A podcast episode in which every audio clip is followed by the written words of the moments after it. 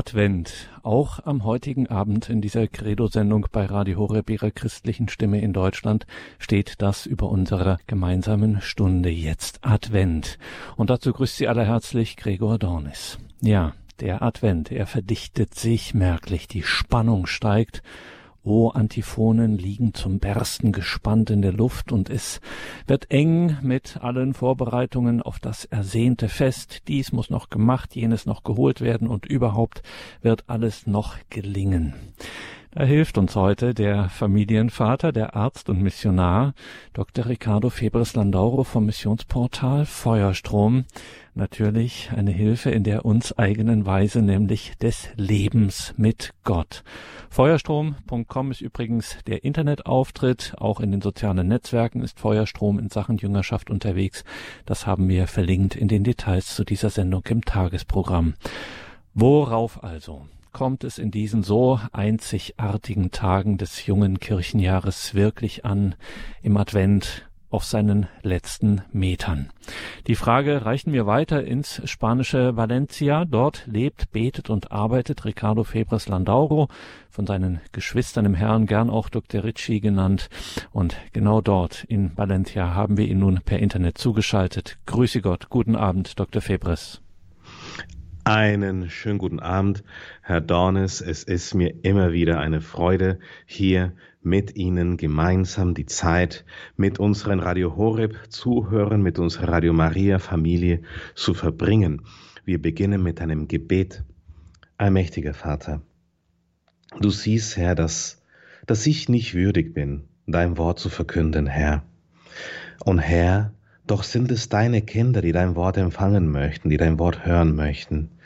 Ich bitte dich deshalb, Vater, dass du mein Herz mit deinem Heiligen Geist erfüllst, damit deine Worte, Herr, die von mir fließen dürfen, die du erlaubst, dass sie von mir gesprochen werden, durch mich gesprochen werden, dass sie die Herzen deiner Kinder erreichen und dort reiche Frucht bringen, 30, 60, Jahrhundertfach.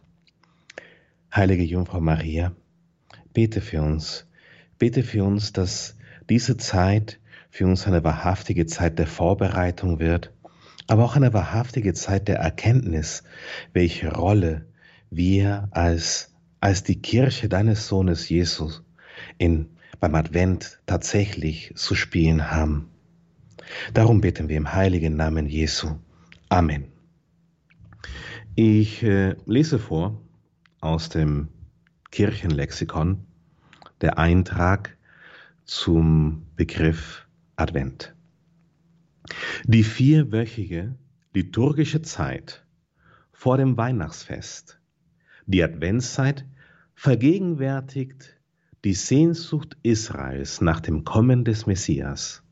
Es ist eine Zeit der freudigen Erwartung, in der sich die Gläubigen darauf vorbereiten, die Geburt des lang erwarteten Erlösers zu feiern und ihre Erwartung auf sein zweites Kommen am Ende der Zeit zu erneuern.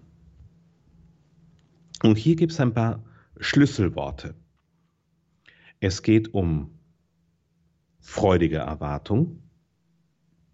Wer erwartet? Die Gläubigen. Und es geht um die Geburt des Erlösers und sein zweites Kommen. Das heißt, wir in der Zeit, wir die Kirche, leben zwischen zwei Advente. Dem einen Advent, was bereits stattgefunden hat, und dem anderen Advent, was gerade stattfindet. Wir leben zwischen zwei Adventen. Ich habe es schon mal gesagt und, äh, und, und, und es ist eine Vorstellung, die, die für mich persönlich fast schon zu grauenvoll ist, um daran zu denken. Wie mag die Welt vor Jesu Geburt ausgesehen haben? Wir werden niemals wissen, welche Finsternis auf Erden herrschte, er, Jesus, geboren wurde. Auf der Suche, auf der Recherche zu dem, wie es gewesen sein mag, beziehungsweise wie, wie wir die Kirche das vorgestellt haben, bin ich über ein, Adventslied gestoßen, äh, verfasst von Michael Dennis im Jahr 1774. Und jeder deutschsprachige Mensch kennt dieses Lied sicherlich, aber vielleicht nicht in der ursprünglichen Fassung. Und ich möchte gleich ähm, vorwegnehmen, die ursprüngliche Fassung nimmt kein Blatt vor den Mund. Ich lese vor, die erste Strophe. Tauet Himmel den Gerechten, Wolken regnet ihn herab, also rief in langen Nächten einst die Welt ein weites Grab. In von Gott verfluchten Gründen herrschten Satan, Tod und Sünden. Fest verschlossen war das Tor zu des Heiles Erb empor.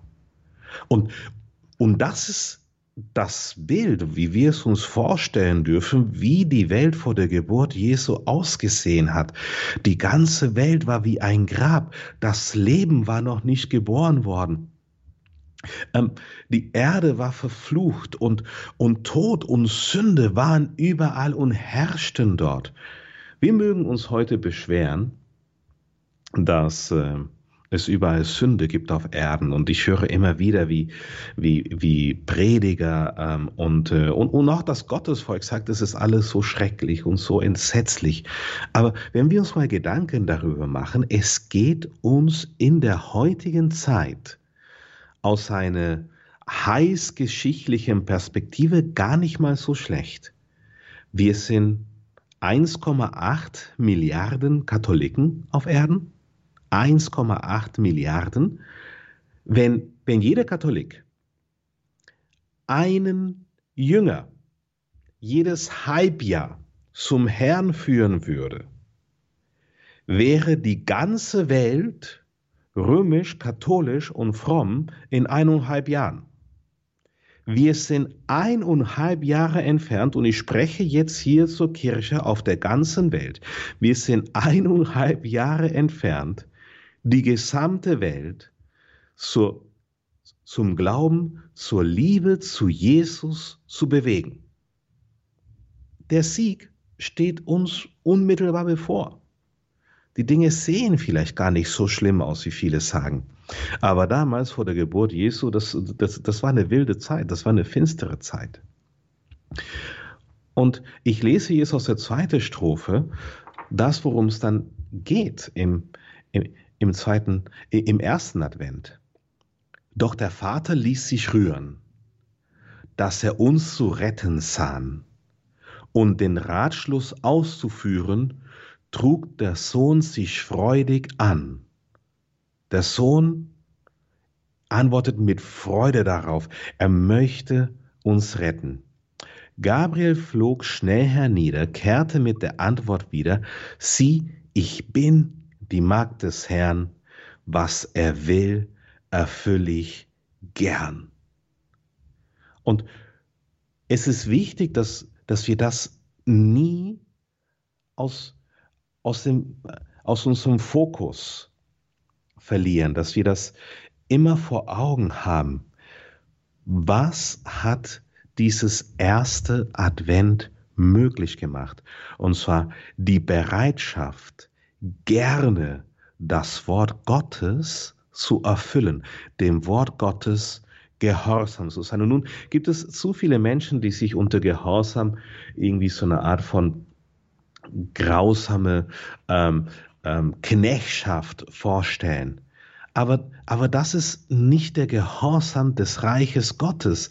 Der Gehorsam des Reiches Gottes bedeutet, dass wir die Fülle seiner Liebe leben dürfen. Darum geht es in seinem Gehorsam, dass wir die Fülle seiner Liebe leben dürfen. Ich, ich lese es gleich ähm, weiter vor, indem wir so werden wie er. Gehorsam Gott gegenüber bedeutet, dass wir uns in, zu, immer mehr zum Abbildlichkeit, zur Ähnlichkeit, zur Nachfolge Jesu verwandeln. Hier geht es um den Gehorsam. Ähm, wir sind bei der dritten Strophe. Dein Gehorsam ist mein Leben, Jungfrau demutvoll und keusch. Gottes Geist wird dich beschweben und des Vaters Wort wird Fleisch. Menschen betet an im Staube, weh der Höll und ihrem Raube, weh der Hölle. In anderen Worten, die Hölle, die hat jetzt ausgespielt. Das ist jetzt vorbei mit der Hölle und mit ihrem Raub. Weh der Hölle. Aber Adams Kindern wohl, weil ein Heiland kommen soll. Beim ersten Advent geht es um das Kommen des Heilands. Ganz konkret auf Althebräisch um das Kommen des Heiles. Nun, das althebräische Wort für Heil ist Jeshua. Es geht um das Kommen Jeschuas. Auf Altgriechisch Heil, Jeshua ist Sozo und bedeutet Heilung, Erlöser, Genesung, Befreiung, Wohlergehen, Schutz, Sicherheit und Rettung. Als Jesus geboren wurde, kamen Heilung, Erlösung, Genesung, Befreiung, Wohlergehen, Schutz, Sicherheit und Rettung in diese Welt. Das ist, was kommen soll beim ersten Advent und das ist, was wir freudig erwarten dürfen, immer wieder, jeden Tag aufs Neue in unserem Leben, einen Zuruf höre ich schallen, Strophe 4. Brüder, wacht vom Schlummer auf, denn es naht das Heil uns allen. Jeshua, das Heil, naht uns allen. Nacht ist weg, der Tag im Lauf, o fort mit allen Taten, die die Nacht zur Mutter hatten. Fort mit allen Taten, die die Nacht zur Mutter hatten. Äh, welche Taten hatten die Nacht zur Mutter? Welche Werke der Finsternis gibt es in unserem Leben? Das ist die Sünde. Und ihr könnt mir viel erzählen über die Sünde, ob es natürlich ist zu sündigen, ob es nicht natürlich ist zu sündigen, ob die Sünde gerechtfertigt oder nicht gerechtfertigt ist und all das. Es gibt so viele Theologen, die sich so viele Gedanken zur Sünde machen. Also, für mich steht fest, die Sünde wird dich weiter zerren, wie du laufen willst, wie du gehen willst. Sie, will, sie wird dich länger aufhalten, wie du bleiben willst. Und sie wird dir mehr kosten, wie du bezahlen willst. Frucht der Sünde ist der Tod. Und es gibt keine Theologie, es gibt äh, keine ähm, Gedankenschnörkelei, die mir persönlich die Sünde schmackhaft machen kann. Ähm, Sünde ist, ist out. Sünde ist schlecht. Das gehört nicht in unserem Leben. Warum? Sie bringt nur Elend und Leid. Ich habe noch nie jemanden kennengelernt, der mir gesagt hätte, weißt du was, Richie? Also, ich habe aufgehört zu sündigen und ich vermisse meine Sünde so sehr. Ich kenne den Ehebrecher mit der glücklichen Familie nicht. Ich kenne ihn nicht. Ich habe ihn nie kennengelernt. Ich habe in den vergangenen 20 Jahren in den vergangenen 20 Jahren habe ich über 25.000 Stunden Gespräche gehabt mit den unterschiedlichsten Menschen von allen Lebenswandel aus den unterschiedlichsten Ländern.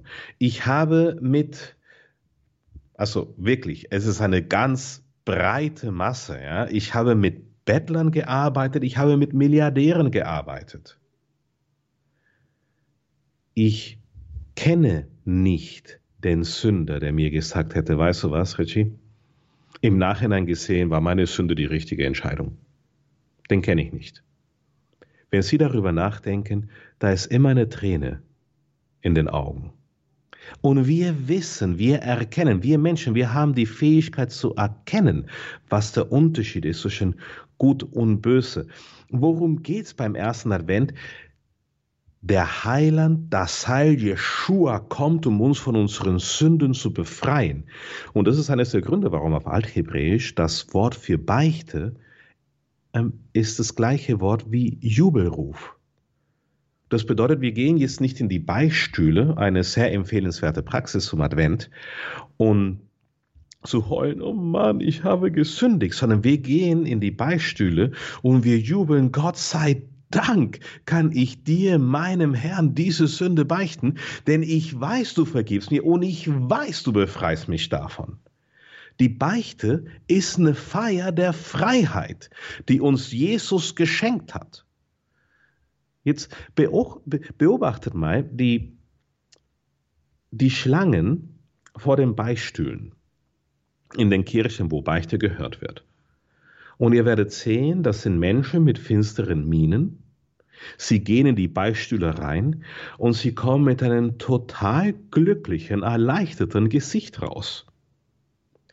Ähm, ich, ich kenne sogar jemanden, das, das, das war ein Zeugnis, ja, das war ein, ein ungläubiger Mann, der das, ähm, der hat sich in die Kirche reingesetzt und hat das beobachtet und hat gesehen, wie alle total finster reinschauen ähm, vor der Beichte. Und dann kamen sie aus diesen kleinen hölzernen ähm, äh, Häuschen in den Kirchen raus und äh, und sie waren total glücklich. Und, äh, und, und, und da hatte sie gefragt, was hast du da gemacht da in der kleinen, im kleinen Holzhäuschen?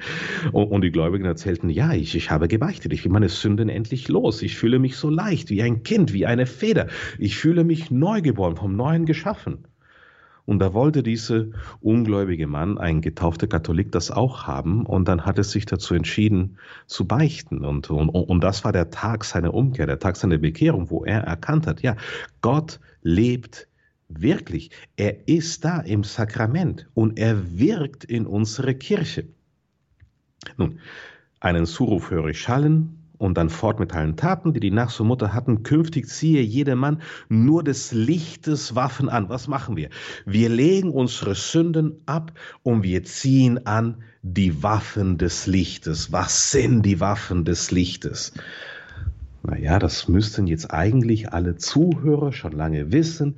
Mensch, Ritchie, die Waffen des Lichtes, das finden wir doch im Epheserbrief. Und zwar im Epheserbrief Kapitel 6.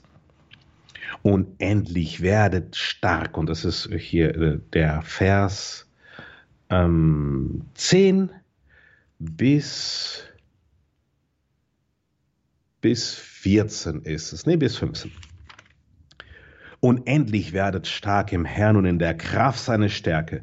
Legt die Waffenrüstung Gottes an, um die Waffen des Lichtes geht es hier, damit ihr standhalten könnt gegen die listigen Anschläge des Teufels. Denn unser Kampf richtet sich nicht gegen Fleisch und Blut, sondern gegen die Mächte und Gewalten, gegen die Waff äh, Weltherrscher dieser Finsternis, gegen die bösen Geister in den Himmelshöhen. Darum greift zur Waffenrüstung Gottes, damit ihr am Tag des Unheils Widerstand leisten und wenn ihr alles überwunden habt, bestehen könnt. Tretet also an, eure Hüften umgurtet mit Wahrheit.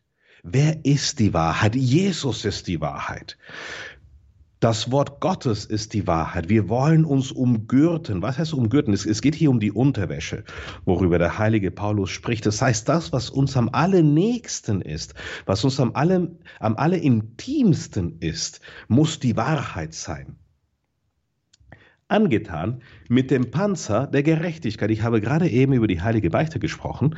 Ähm, was passiert bei der heiligen Beichte? Wir empfangen die Vergebung unserer Sünden und wir legen an den Panzer der Gerechtigkeit in dem Moment. Wir sind dann vollkommen gerecht. Die Füße beschut mit der Bereitschaft für das Evangelium des Friedens.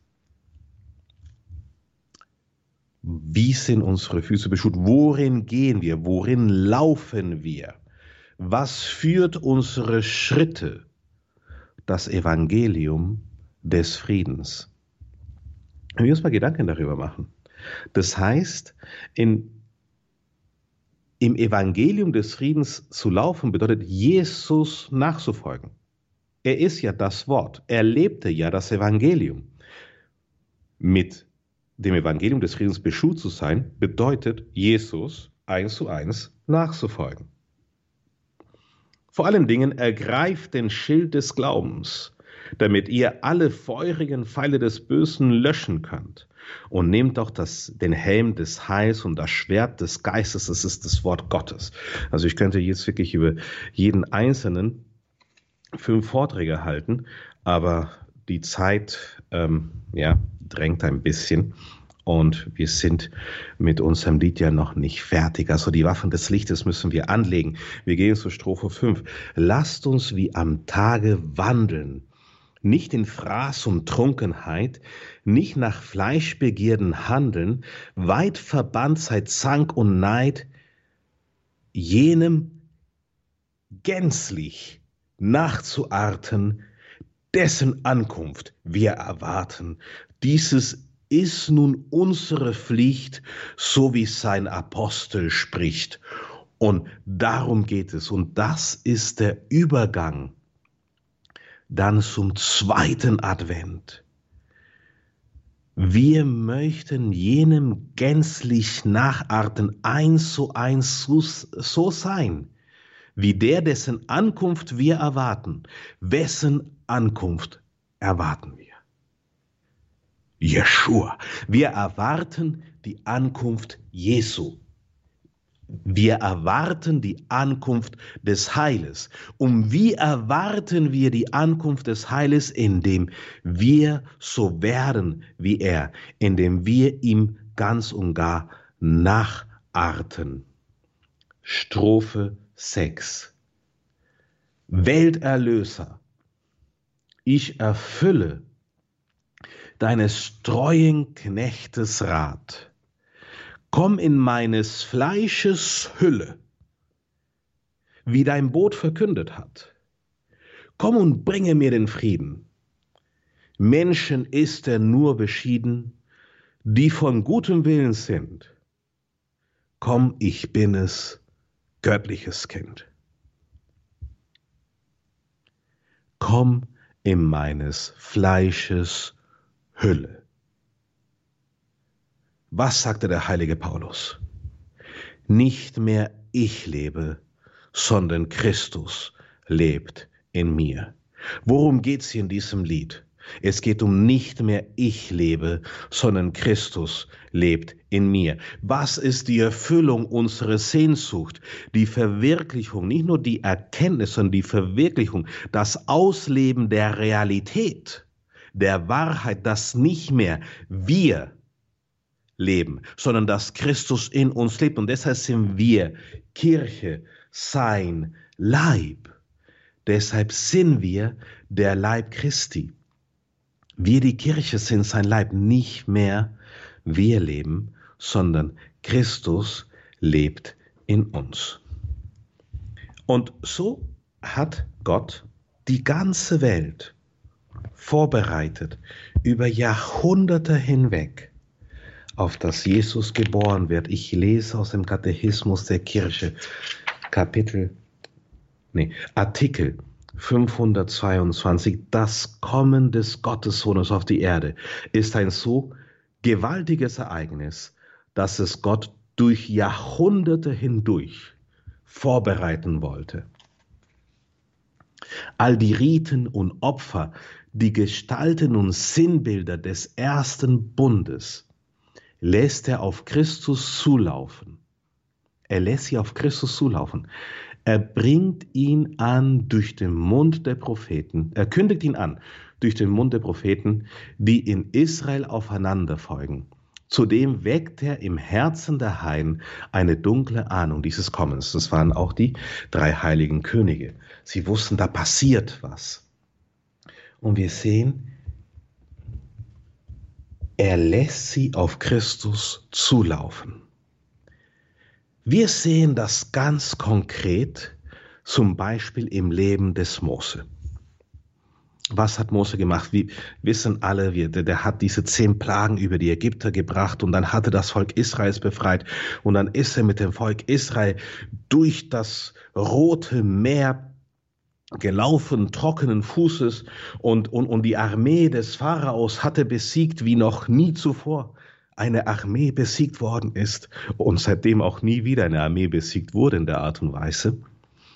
Und, und als das Volk frei war, hat Mose ein Lied geschrieben. Das ist das älteste Lied der Heiligen Schrift. Und ähm, ich singe vor. Mein althebräischer Akzent ist vielleicht, ja, lässt einiges zu wünschen über. Es ist ein sehr altes hebräisches Lied. Ashira Ladonai Kigaoga Ashira Ladonai Kigaoga Das bedeutet, ich werde dem Herrn singen, der er ist herrlich und triumphierend. Micha mocha bahelim Adonai Micha mocha Nedar Kodesh. Und das heißt, wer ist Herr wie du im Himmel? Wer ist wie du herrlich in Heiligkeit? Und passt auf, jetzt kommt's, ja, das ist die ursprüngliche Fassung. Das ist, was Mose mit Faust und Feder geschrieben hat. Das ist das Lied, was damals das ganze Volk Israels gesungen hat, wo sie auf dem Weg waren, 40 Jahre durch die Wüste. Yosve Simra Yahweh Hayalila Yeshua. Yosve Simra Yahweh Hayalila Yeshua. Hashira Hashira. Und das bedeutet, meine Stärke und meine Flu Zuflucht ist der Herr. Er wurde mein Erlöser. Mein Yahweh wurde mein Yeshua. Er hat es prophezeit. Tausende von Jahren vor Jesu Geburt sagt er, mein Gott wurde mein Jesus. Gott hat die Menschheit darauf vorbereitet. Ich lese hier den Katechismus der katholischen Kirche, Artikel 523. Der heilige Johannes der Täufer ist der unmittelbare Vorläufer des Herrn. Er ist gesandt, um ihn den Weg zu bereiten. Als Prophet des Höchsten überragt er alle Propheten. Er ist der letzte von ihnen und leitet zum Evangelium über. Er frohlockt schon im Mutterschoß über das Kommen Christi und findet seine Freude darin, der Freund des Bräutigams zu sein, den er als das Lamm Gottes bezeichnet, das die Sünde der Welt hinwegnimmt. Er geht Jesus voran mit dem Geist und mit der Kraft des Elias und legt durch seine Predigt seine Bußtaufe und schließlich durch sein Martyrium für ihn Zeugnis ab. Das erste Advent hat stattgefunden. Worum geht es da? Es geht um Vergebung um Vergebung, um Befreiung von Sünden, um das Hinwegnehmen der Finsternis. Es geht darum, dass wir zu Kindern des Lichtes verwandelt werden. Darum geht es im ersten Advent. Und das ist eine Realität, die wir heute leben dürfen. So wie wir Advent antreten, so wie wir durch den Advent, den liturgischen Advent jetzt heute in der Kirche gehen, so wie wir auf das zweite Advent zugehen, was die Wiederkunft des Herrn ist. Nun sind sich aber zu wenige darüber im Klaren, welche Würde uns Jesus geschenkt hat. Ich lese vor aus dem Matthäus Evangelium, Kapitel 11, Vers 11. Matthäus Evangelium 11, 11.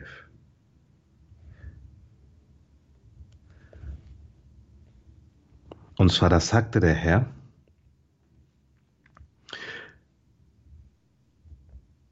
Amen, ich sage euch, unter den von einer Frau geborenen hat es keinen größeren gegeben als Johannes den Täufer. Das ist die Aussage Jesu über Johannes den Täufer. Unter den von einer Frau geborenen hat es keinen größeren gegeben als Johannes den Täufer. Das heißt, er stellt gerade Johannes den Täufer über Mose, über Jesaja, über David, über Ezechiel, über Abraham, über Adam. Es hat keinen größeren gegeben wie Johannes den Täufer, die von einer Frau geboren wurden. Aber der Kleinste im Himmelreich ist größer als er. Der Kleinste im Himmelreich ist größer als er. Und das kann sein, dass sich das jetzt ein bisschen sonderbar anhört. Aber wir sind die, die im Himmelreich sind. Wir sind die, die bereits Zugang haben zum Reich Gottes. Und ich sehe schon, einige schütteln den Kopf und sagen, Richie, wir sind doch ganz sicher nicht im Himmelreich. Und schau mal aus dem Fenster, was da draußen für ein Wetter ist. Nimmst du das himmlisch oder wie? Ähm, und andere, die sich denken, ja, was ist das da für ein Quatsch, was der erzählt? Aber ich lese jetzt aus dem Katechismus der Kirche 2816 vor. Mhm. Weil ich sage nichts, was ich dann nicht äh, wieder im Katechismus finden kann. Das Wort Reich, Basilea, im Neuen Testament kann mit Königtum, Königreich oder Königsherrschaft übersetzt werden. Das Reich Gottes ist schon da. Es hat sich im menschgewordenen Wort genährt ist im gesamten Evangelium verkündet worden und im Tod und in der Auferstehung Christi gekommen. Seit dem letzten Abendmahl kommt das Reich Gottes in der Eucharistie. Aha, das ist in der heiligen Kommunion. Es ist mitten unter uns, in unsere Mitte. Das Reich Gottes wird in Herrlichkeit kommen, wenn Christus es dem Vater übergeben wird. Ich lese 2817. Diese Bitte ist das Maranatha, der Ruf des Geistes und der Braut, komm, Herr Jesus. Und darum geht's jetzt. Wir haben jetzt das erste, den ersten Advent haben wir hinter uns. Wir gehen jetzt auf den zweiten zu. Auch wenn in diesem Gebet keine Vorschrift um die Ankunft des Reiches zu bitten bestünde, so müssten wir von selbst diesen Schrei ausstoßen, Maranatha, komm, Herr Jesus, komm, und uns beeilen, unsere Hoffnung zu umarmen.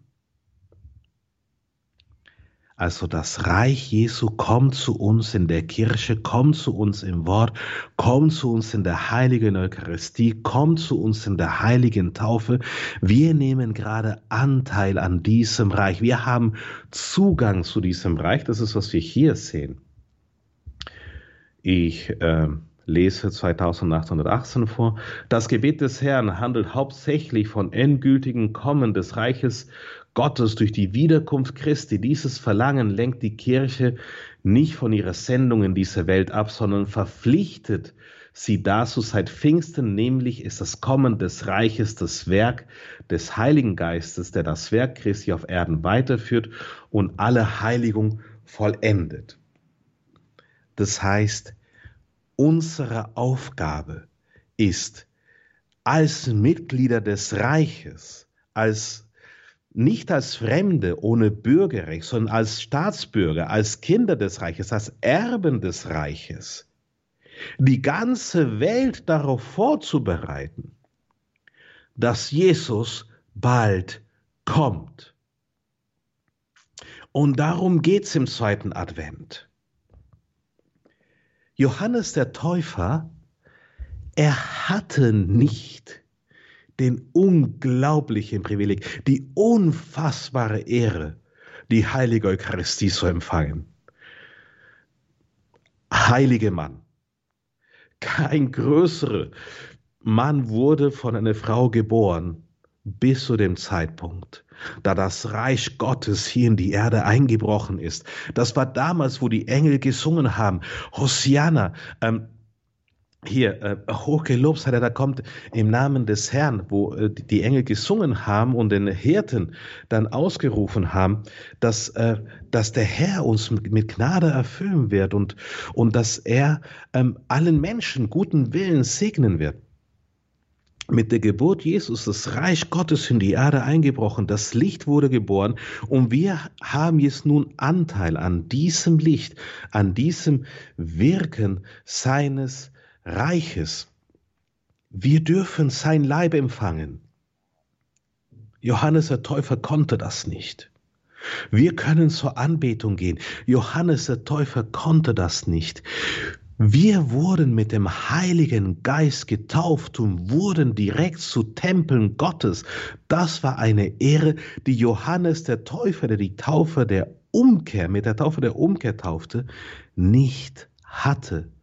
Diese Ehre, diesen Privileg haben wir erst seit Pfingsten. Und deshalb sagte Jesus, selbst der Kleinste im Reich Gottes wird größer sein wie der. Der Kleinste im Reich Gottes, der Kleinste, der Geringste unter uns, der Zugang hat zur Gnade, die Jesus durch seinen Tod und durch seine Auferstehung und durch die Ausgießung des Heiligen Geistes gebracht hat, wird größer sein als Johannes der Täufer.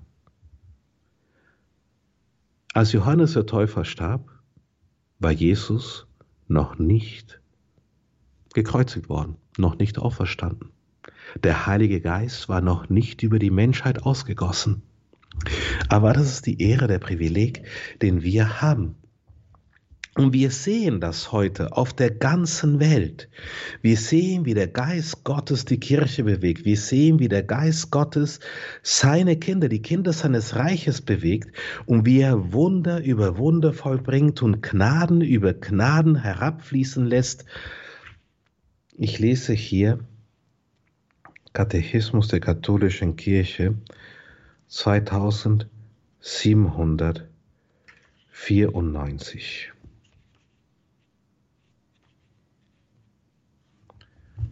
Zweitausendsiebenhundertvierundneunzig. Der Himmel können sehr wohl auch die sein, die das Abbild der himmlischen Welt in sich tragen und in denen Gott wohnt und wandelt. Du bist ein Teil des Himmels. Wir sind zwischen zwei Advente. Ja, ich weiß, wie. Und, und der Herr weiß es besser wie ich besser wie wir alle. Wir sind gerade nicht zu Haus. Und vielleicht fühlst du dich in deinem Leben nicht wie zu Hause. Es gibt Drangsale, es, es gibt Nöte, es, es, es gibt Probleme, es, es gibt gesundheitliche Probleme und es gibt finanzielle Probleme und es gibt Probleme in der Familie, es gibt politische Probleme, es gibt gesellschaftliche Probleme. Und wir haben so viele Herausforderungen vor uns. Und, und der Herr weiß, dass es schwer ist unseren Blick von den ganzen Problemen und Nöten und Drangsalen, von dem ganzen Mist, mit dem wir hier in dieser Welt konfrontiert werden, und unseren Blick davon abzuwenden und ihm zuzuwenden. Es ist schwierig, selbst der heilige Petrus, wo hat er hingeschaut? Er hat sich die Wellen angeschaut im Sturm. Aber was müssen wir machen? Wir müssen zu Jesus sehen weil er dich und mich zum Erben gemacht hat, zum Erben seines Reiches. Wenn, wenn wir sein Reich, wenn wir die Werke des Himmels nicht vollenden in unserer Zeit, wer werde es sonst tun? Versteht, die, die Kirche des dritten Jahrtausends ist auf, auf deinen Schultern gebaut, auf unseren Schultern. Wir sind die Grundfeste der Kirche des dritten Jahrtausends, so wie wir heute über die Aposteln und über die Jünger sprechen und über die Wunder, die sie vollbracht haben, über die übernatürliche Gnaden, die sie vom Himmel gerufen haben in der damaligen Zeit. Am Ende dieses Jahrtausends werden sie über uns sprechen.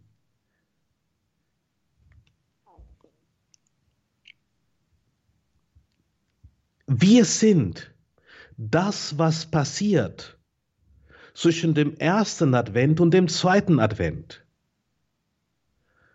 Zwischen der Sünde Adam und Evas und dem ersten Advent da ist Abraham passiert, da ist Mose passiert, da ist der König David passiert, das sind die Propheten passiert.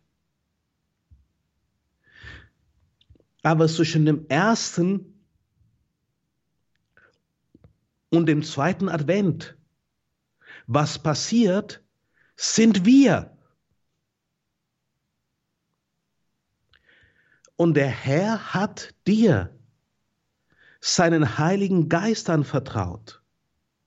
Er hat uns, der Kirche, seinen Heiligen Geist anvertraut. Er hat uns zu seinen Tempeln gemacht,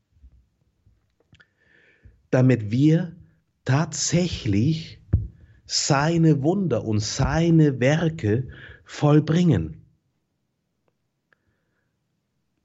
Wir haben bei Feuerstrom eine dreijährige Jüngerschaft und, ähm, und wir haben wirklich viele wunderbare Zeugnisse, ähm, viele Zeugnisse der, der übernatürlichen Liebe Gottes.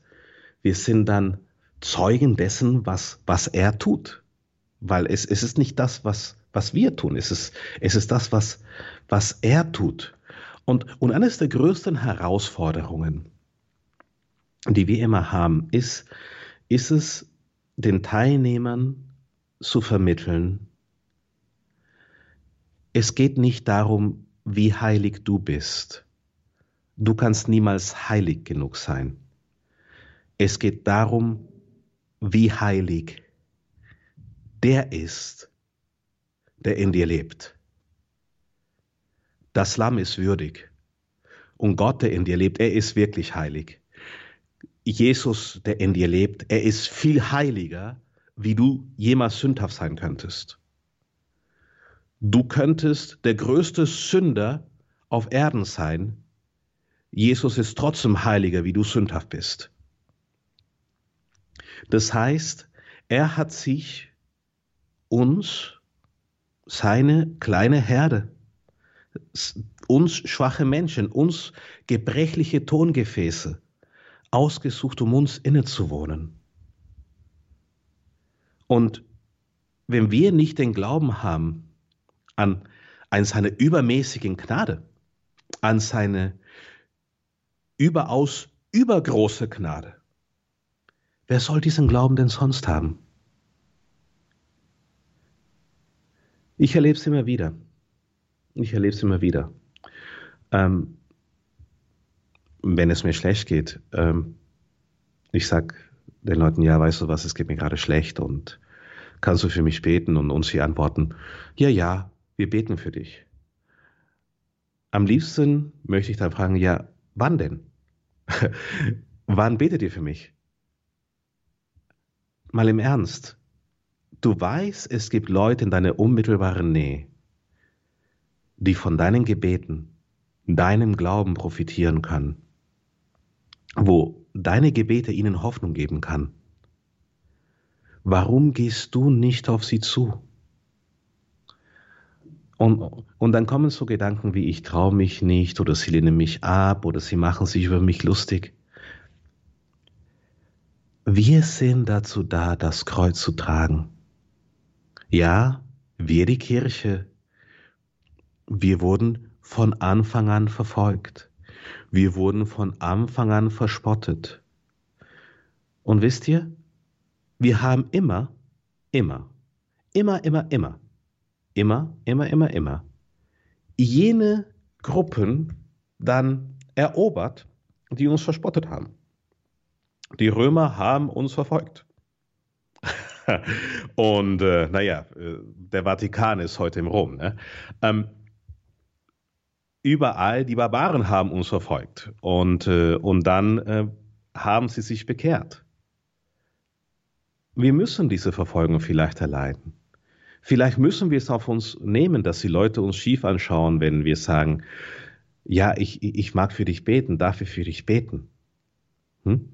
Wenn wir jemand an die Hände halten und vielleicht beten, dass sein Covid weggeht oder dass, dass, äh, dass äh, sonstige Krankheiten, Krebs, Rheuma weggeht und so weiter. Das gibt ihnen zumindest, im schlimmsten Fall, gibt es ihnen nur Hoffnung. Im besten Fall geschieht ein Wunder. Wenn wir es nicht tun, passiert aber garantiert nichts. Uns wurde als Kirche der Heilige Geist verliehen, damit wir seine Werke vollenden, nicht damit wir sein Licht unter einem Scheffel stellen. Leuchtet wie Lichter in der Welt. Jesus sagte einmal, ich bin das Licht der Welt. Und er sagte aber auch, ihr seid das Licht der Welt. Lebe wie das Licht der Welt. Lebe wie Jesus. Setze dich mit äh, der Heiligen Schrift auseinander. Lerne so wie er zu denken. Und, und du wirst sehen, sein Geist, sein Wort wird dein Inneres ernähren und erstarken. Er wird dich innerlich stark machen, damit du dann imstande bist, die Welt auf das zweite Advent, auf sein Kommen, denn er kommt bald. Nein, wir wissen weder Tag noch die Stunde. Und ja, der Herr wird kommen wie ein liebender Nacht. Und niemand, niemand, niemand kann sagen, dass er wissen würde, wann der Herr zurückkommen wird. Ich, ich höre Leute, die sagen, oh, der kommt bestimmt in, in, im Jahr 2048. Ja, ist das letzte, was ich gehört habe. Ich denke, der kommt im Jahr 2048. Ich denke mir, aha, okay. Ja, da gibt es äh, eine ganze Sekte, die dachten, er kommt im Jahr 1871. Ähm, und, und jetzt glauben sie, dass er vielleicht schon da war, aber dass sie es nicht gemerkt haben. Ja, ich lese mal aus äh, dem Matthäus-Evangelium, Kapitel 24, Vers 36. Matthäus-Evangelium 24, 36.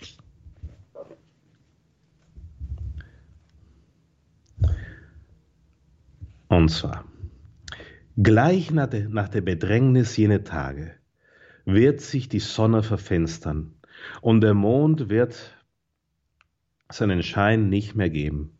Die Sterne werden vom Himmel fallen und die Kräfte des Himmels erschüttert werden. Dann wird das Zeichen des Menschensohnes am Himmel erscheinen. Alle Völker der Erde werden wehklagen und sie werden den Menschensohn mit großer Macht und Herrlichkeit auf den Wolken der Himmel kommen sehen. Er wird seine Engel mit lautem Posaunenschall aussenden, und die werden seine Auserwählten aus allen vier Windrichtungen sammeln, vom einen Ende des Himmels bis zum anderen. Das erste Advent, da kam Jesus als kleines Baby im Stall. Bei dem zweiten, bei seinem zweiten Kommen, bei seiner Wiederkunft, kommt er als allmächtiger Gott und König der Herrlichkeit. Der Himmel geht auf. Und du musst keine Angst haben. Es wird so viel Angst propagiert wegen seinem zweiten Kommen. Nein, er kommt und er schickt seine Engel. Und dann kommt ein Engel auf dich zu. Und er sagt dir, hey, es ist die Zeit. Der Bräutigam ist da. Jesus ist da. Das Elend und das Leid ist vorbei. Und wir haben uns dadurch vorbereitet, indem wir versucht haben, mit allem, was wir haben, die Schöpfung darauf vorzubereiten, dass Jesus, der König der Herrlichkeit, kommt. Der Erlöser, das Heil, er, der die Liebe ist, er kommt. Er wird bald kommen. Ich lese Matthäus 25, 13.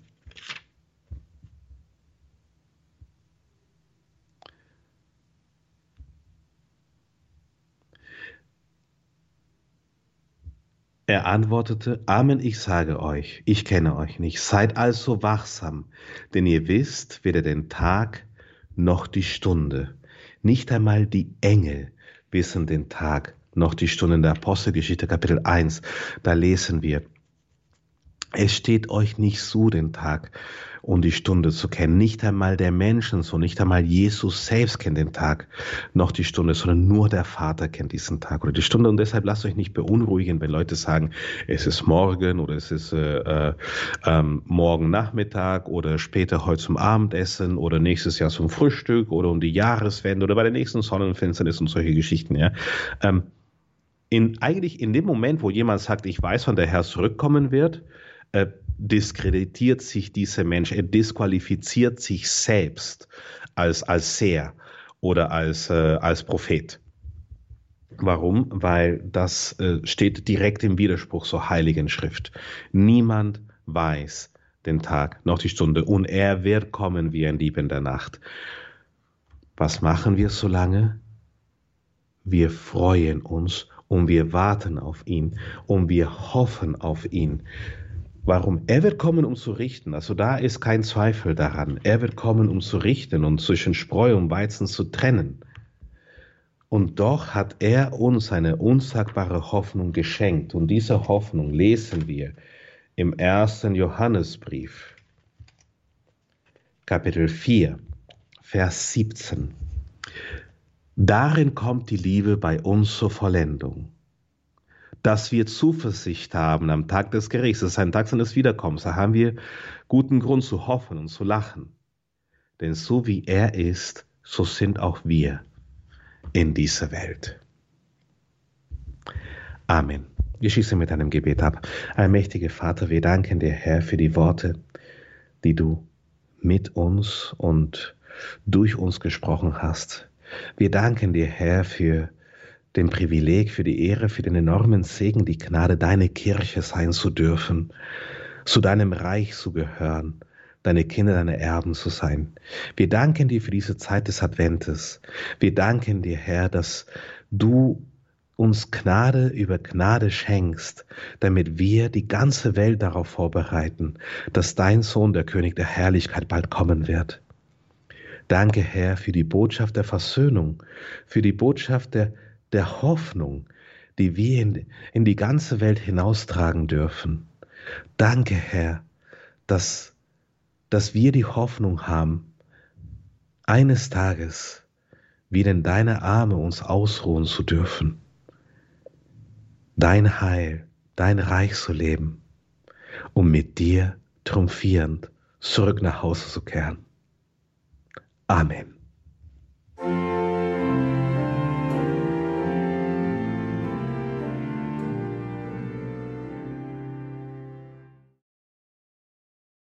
Sie hören die Credo-Sendung bei Radio Horeb, Ihrer christlichen Stimme in Deutschland. Heute wieder eine Sendung mit Dr. Ricardo Febres Landauro vom Missionsportal Feuerstrom.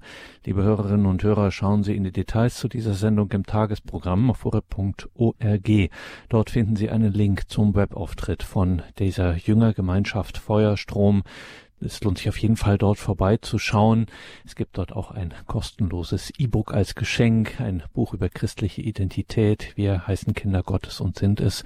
Viele Projekte, die dort auch aufgeführt werden, unter anderem auch ein besonderes Projekt in Pakistan, ein Projekt des Sklavenloskaufs. Feuerstrom.com der Online-Auftritt der Jüngergemeinschaft Feuerstrom. Liebe Hörerinnen und Hörer, danke Ihnen allen fürs Dabeisein, für Ihre Verbundenheit, dass wir hier in dieser Radiofamilie, in dieser Gebetsgemeinschaft miteinander und füreinander beten können, dass wir hier gemeinsam unterwegs sein können in unserem gemeinsamen Leben mit Gott hier in Katechese, Spiritualität, Lebenshilfe. All das ist nur möglich geistlicherseits durch ihre Gebete und natürlich materiell durch ihre Spenden. Davon lebt dieses Radio. Es gibt keine sonstigen Zuwendungen. Danke allen, die sich daran beteiligen, die das alles möglich machen durch eben diese Zuwendungen. Ein herzliches Vergelt's Gott Ihnen allen. Mein Name ist Gregor Dornes. Ich wünsche Ihnen weiterhin viel Freude hier im weiteren Programm. Eine gute, gesegnete, gnadenreiche Adventszeit. Alles Gute Ihnen und Gottes reichen Segen.